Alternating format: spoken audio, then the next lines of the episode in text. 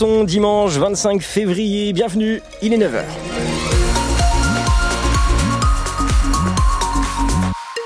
Les infos tout de suite en commençant par la météo avec vous Léa Giraudot. Bonjour Léa. Bonjour Louis, bonjour à tous. Et eh ben, la météo aujourd'hui c'est des températures plutôt douces, entre 9 et 12 degrés au plus fort de la journée et même du soleil ici et là avec quelques nuages. Rien à signaler sur les routes en ce moment. Franche-Comté, tout va bien en Haute-Saône, tout va bien pour le Doubs. Vous nous appelez en cas de problème 03 81 833 111. On vous en parlait hier déjà, deux ans que la guerre en Ukraine a commencé. Une date qui coïncide tristement avec les commémorations d'hommage aux soldats ukrainien mort en 1944 pour libérer la région. Une cérémonie avait d'ailleurs euh, lieu à Versailles, à côté de Valdaon, dans le Doubs. Une centaine de personnes étaient présentes, Philippine Thibaudot. Roulement de tambour, c'est parti pour un défilé dans les rues de la ville. Et puis un rappel des faits par Gérard Mel, le président du Souvenir français du canton de Versailles-Pierrefontaine. Donc ils ont égorgé. L'homme décoré de plusieurs médailles dépose alors une gerbe sur la stèle des soldats ukrainiens, des soldats. la France. Ça fait deux ans maintenant que la guerre a commencé. Le souvenir français est un gardien de la mémoire. Il est utile de la commémorer, de la faire passer aux jeunes générations. Dans le groupe des porteurs de drapeaux, il y a justement un jeune ingénieur de Val d'Aon, membre de l'association des convois solidaires, association de soutien aux Ukrainiens. Et Jonathan Lopez détonne avec son drapeau ukrainien gribouillé. Il décrit ce qui est écrit. C'est des remerciements parce que je suis allé former des équipes de pompiers en Ukraine dans le cadre de notre mission humanitaire avec les convois euh, solidaires. Le président des convois solidaires Daniel Federspiel n'est pas loin. Lié la commémoration aux soldats ukrainiens et l'anniversaire des deux ans de guerre en Ukraine était essentiel pour lui. Les Ukrainiens, en 1944, se sont battus contre le dictateur Hitler. Les Français qui vont aider sur place en Ukraine se battent contre le dictateur Poutine. On fait la même chose, avec 80 ans d'écart. La cérémonie s'est terminée par l'hymne français, la Marseillaise, et l'hymne ukrainien intitulé L'Ukraine n'est pas morte. Un reportage de Philippine Thibaudot à retrouver sur francebleu.fr Besançon. 400 personnes réunies à Champagnol dans le Jura hier à l'appel de la Confédération paysanne.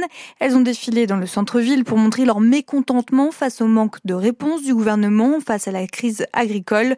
Une manifestation qui, qui était très symbolique en ce premier jour du Salon de l'agriculture à Paris. Le Salon de l'agriculture qui se poursuit aujourd'hui à Paris. Le président du RN, Jordan Bardella, est attendu sur place, tout comme Raphaël Glucksmann, tête de liste au Parti socialiste et de place publique aux élections européennes. Hier, le président de la République Emmanuel Macron a été euh, chahuté par des agriculteurs en colère. Il est longuement allé à leur rencontre dans les allées du salon dans la matinée et il a fait plusieurs annonces pour les apposer, notamment l'instauration du prix euh, plancher pour la production agricole. Mais de quoi s'agit-il exactement, Mathilde Bouquerel? Eh bien, ce sont des prix en dessous desquels les industriels de l'agroalimentaire ne pourront pas descendre dans leurs négociations avec les agriculteurs. Pour définir ces prix planchers, le gouvernement veut s'appuyer sur ce qu'on appelle l'indicateur de coût de production agricole, c'est-à-dire une estimation de ce que ça coûte pour un exploitant de produire son lait, sa viande, ses fruits, etc. Alors, cet indicateur, il existe déjà. Hein, ce sont les acteurs de chaque filière agricole, lait, viande bovine, fruits et légumes, etc., qui se sont mis d'accord pour le fixer Problème, selon les syndicats, jusqu'à maintenant cet indicateur n'était pas suffisamment pris en compte dans les négociations. Des syndicats agricoles qui sont globalement satisfaits hein, que le président de la République évoque l'idée des prix planchers, de la coordination rurale à la FNSEA en passant par la Confédération paysanne pour qui employer ce mot même de prix plancher est déjà une petite révolution. Et parmi les autres annonces, un plan de trésorerie d'urgence ou encore la reconnaissance de l'agriculture comme intérêt général majeur. On pourra désormais s'abriter sous les arbres en attendant le bus. C'est en tout cas la volonté d'Anne Vigneault, la maire de Besançon, pour végétaliser la ville. Une cinquantaine d'arbres vont être plantés cette année dans 12 stations de bus et de tram. Une opération qui devrait se poursuivre dans les années à venir.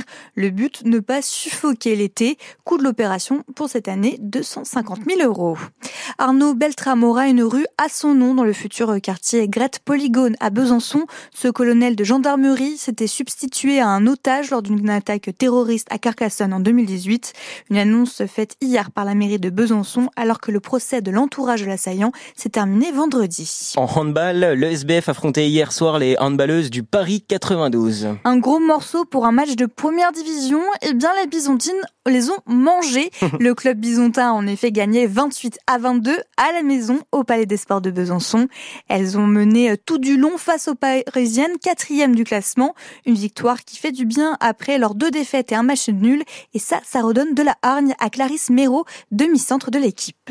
Ça faisait 38 jours qu'on n'avait pas gagné, donc euh, en tout cas là on part, on a 4 jours de repos, ça va nous faire du bien, on part euh, positivement et euh, prête pour réattaquer les matchs et ça nous redonne de la confiance pour les prochains. On sait que le championnat il est loin d'être terminé, toutes les, tous les week-ends il y a des surprises, des équipes devant nous qui perdent contre des équipes qui sont derrière, donc le championnat il, il est vraiment très homogène cette année où tout le monde peut gagner contre tout le monde, donc on continue et on aborde les matchs match après match comme une finale et L'objectif, c'est euh, bah, on comptera les points euh, à la fin du championnat pour essayer d'avoir la Coupe d'Europe à la fin de l'année.